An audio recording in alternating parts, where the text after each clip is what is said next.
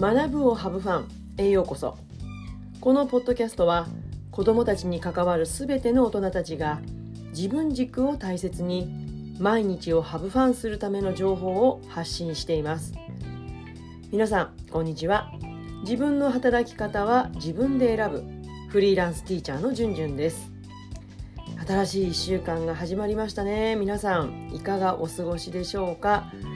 もうね気づけば1月の中旬なんですよ。いやもう早くないですか？まあねこのことに気づいて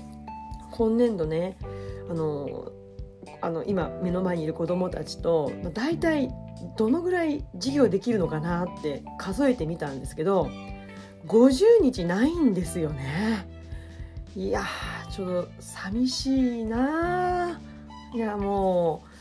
うお別れが目の前にまあねもう毎年毎年ずっともうそういうことを何十年も繰り返してきたんですけれどもやっぱり何度繰り返してもうん寂しいなっていう気持ちは変わりません。ただねここに来て私2学期までに取り組んでいないこと新しいことにチャレンジしているんですよ。まあそのことでねもうワクワクしているんですけど、まあ、それはね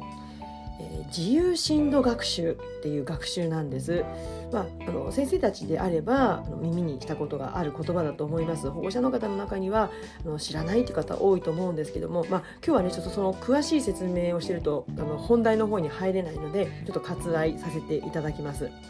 まあ、過去ねあのこの自由深度学習、まあ、いろんな学年ですでにも実践してきているのである程度ね見通しは持っててはいるんですけれどもただ3学期から初めてスタートっていうのは今までにないので、まあ、どのぐらいできるかなっていうのはあるんですけれどもただとにかくね今の子どもたちにとっては初めての経験なので、まあ、とにかくねこう例えばうんなんかテストとかワークシートとかそういったもののその結果よりも本当に子どもたちの様子や気持ちにこう丁寧に向き合ってこう自由に進められる学習っていうその良さをね味わってほしいなと思っています。えー、本題に入っていきます、えー、今日のテーマなんですけれども前回に引き続いて教育書を読む時の読む発音が変。読む時の注意点2です、えー、実はね今回の自由深度学習も、まあ、他の,、ね、あの先生たちの実践やあとはやはりこの教育書ですね、まあ、これらを参考にしながらスタートさせたものなんですね。まあ、とにかく私たち教師にとって本を読むってことは、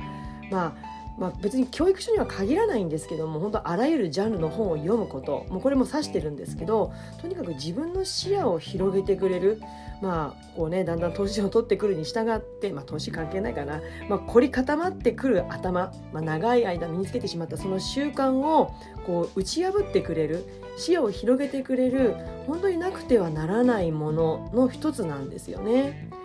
まあとは言ってもねやはり前回お話ししたようにただやみくもに教育書を片っ端から読んであれもこれもってこうつまみ食いうんあとはレストランのバイキングのようにこれこれなんてチョイスしていると、まあ、結局は自分の首を絞めることそして子どもたちにも良くない影響があるんですよね。じゃあどんなことに気をつけたらいいのかということを前回に続いてシェアしていきます。えー、もしね前回のポッドキャスト YouTube の内容をまだお聞きになっていらっしゃらない方がいたらあの今日の内容を聞いていただいた後でも大丈夫です。あの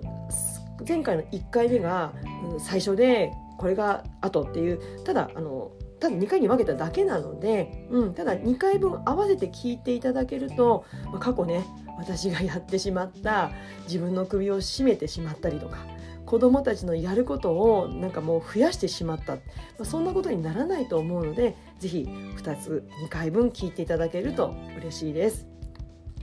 えー、結論です結論から言うと過去の私の失敗は、まあ、先ほどもお話したように新しい実践をねとにかく一度に複数取り組んじゃったんですよ。やっちゃったんですね。まあ理由は簡単です。本当教育書読んでるとねこれも今の子どもたちにやってあげたいなといやでもそうなるとこのつながりでいやこれもやった方がいいなとかまあ、こんな具合でねやることを増やしちゃうんですよね。ま、これをね近い経験をされた方は大体想像がつくと思いますけどその子どもたちと実際やることだけじゃなくってそのための準備っていうのがまあ莫大になるわけですよ。計画を立ててそれをねもういろんなところに組み込んでいってもうプリント作ったりとかそういったことがまあ莫大になるわけですよね。まあそれでもね20代30代ってもうやっちゃうんですよね。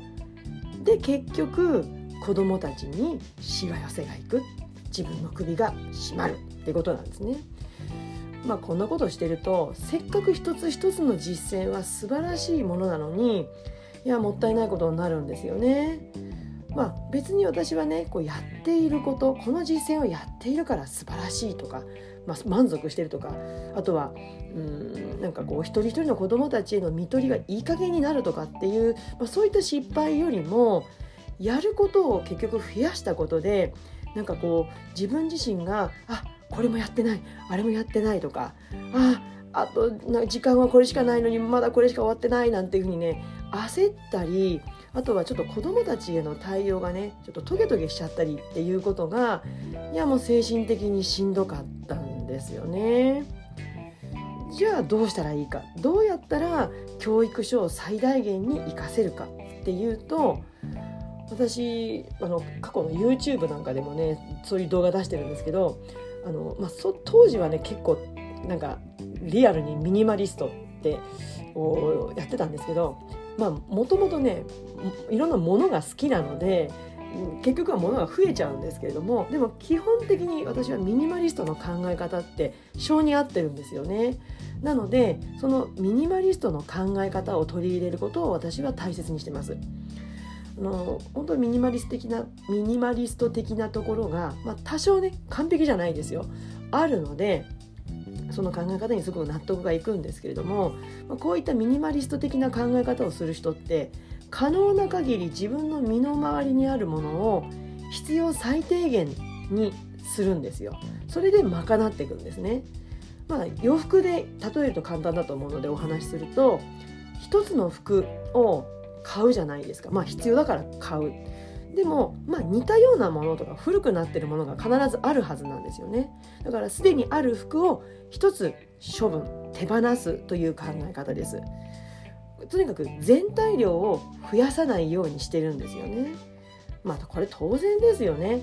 クローゼットの大きさはすでに決まったものなんですから、まあ、そこに入る数はおのずと決まってくるわけですよ。にもかかわらず一つ手に入れてすでにあるものを減らさなかったらもうただひたすらに物は増えまくる当然クローゼットからははみ出るっていう結果になっちゃうわけですよね。まあ、これ教師が行う実践も同じなんですよね。まあ、冒頭でもお話ししましたけどあの具体的な例を挙げて言うとね私3学期から自由進路学習に取り組んだっていうお話したじゃないですか。つまり新しい服を一つ手に入れたわけですよ。そうするともうすでに12学期やっていることの中の実践を何か一つ手放さないとやること増えてますよね。過去の失敗の二の舞になるわけです。で今回私もうそれは分かってるので手放してるものがあるんです。それは学級通信の発行回数を週2回から1回に減らしたんです。学級通信そのものをやめちゃうっていうそういう手放し方ではなくて回数を減らすっていうことをしました。つまり作業時間をこの学級通信に費やす作業時間を新しい取り組み自由進路学習の新しい取り組みの準備に置き換えたんですね、まあ、それは可能なわけですよ。だから決して学級通信の質を落とすとかあとは睡眠時間を削って自由進路のうん、準備をするとかっていうようなことじゃなくって本当に20代30代のようなもう「えや!」ってねこう力技を使うことなくそして私も子供のことも子供も追い込むことなく本当に実践そのものの過程を楽しめるぐらいの余裕を保ちながらやるようにしています。まあね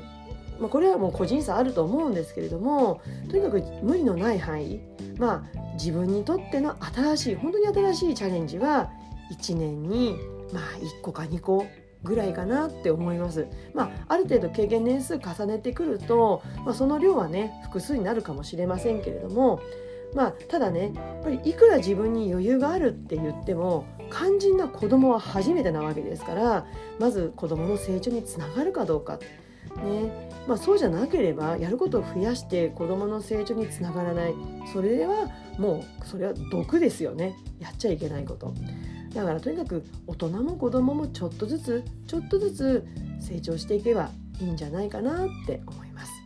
えー、いかがでしたでしょうか？今日は教育書を読む時の注意点2についてお話をしました、えー、ぜひね皆さんが今年ね新しくチャレンジしたことこんな実践始めましたとか3学期も私と同じように時間少ないんだけれどもこんなことやってますっていうようなことそして新しいことにチャレンジする時にこんなこと気をつけてますっていうようなことがもし、ね、それぞれ工夫されてることあると思うので教えてシェアしていただけると嬉しいです。えー、ぜひねそういったご感想ご意見、えー、ぜひね LINE 公式の方からコメントを送っていただけると嬉しいです。またねインスタグラムも力を入れて情報発信しています。このポッドキャストや YouTube でお話ししている内容を画像と文字で端的に発信していますので是非チェックしてみてください。それでは次回のポッドキャスト YouTube まで。Let's have fun! バイバイ